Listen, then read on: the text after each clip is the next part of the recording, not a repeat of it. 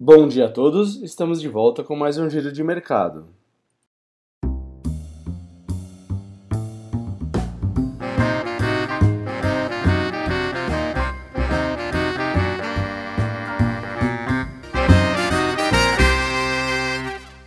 O Ibovespa fechou a semana passada em alta de 4,27%, nos 110.575 pontos impulsionado pela notícia da eficácia das vacinas de AstraZeneca, Pfizer e Moderna, e da volta dos estrangeiros para a bolsa, apesar da piora das expectativas em relação ao avanço de medidas de ajuste fiscal ainda para esse ano de 2020. O governo intensifica a negociação com o Congresso para tentar ali um último esforço pela aprovação da PEC emergencial ainda esse ano. É ela quem vai abrir espaço no teto para um novo programa. No cenário internacional, houve uma redução do risco de instabilidade política nos Estados Unidos, após Trump iniciar os protocolos de transição de poder.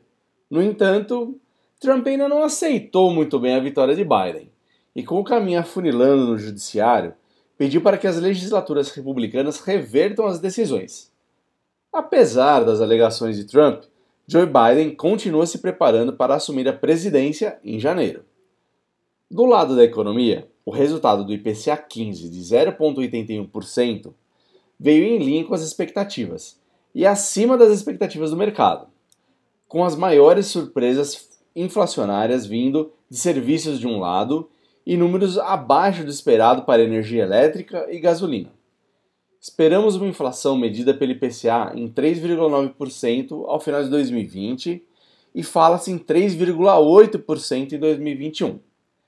E de acordo com o novo CAGED, 394 mil novos postos de trabalho foram criados em outubro, também acima das expectativas. Já o dólar fechou a semana em baixa de 0,96% em relação ao real, cotado a R$ 5,34.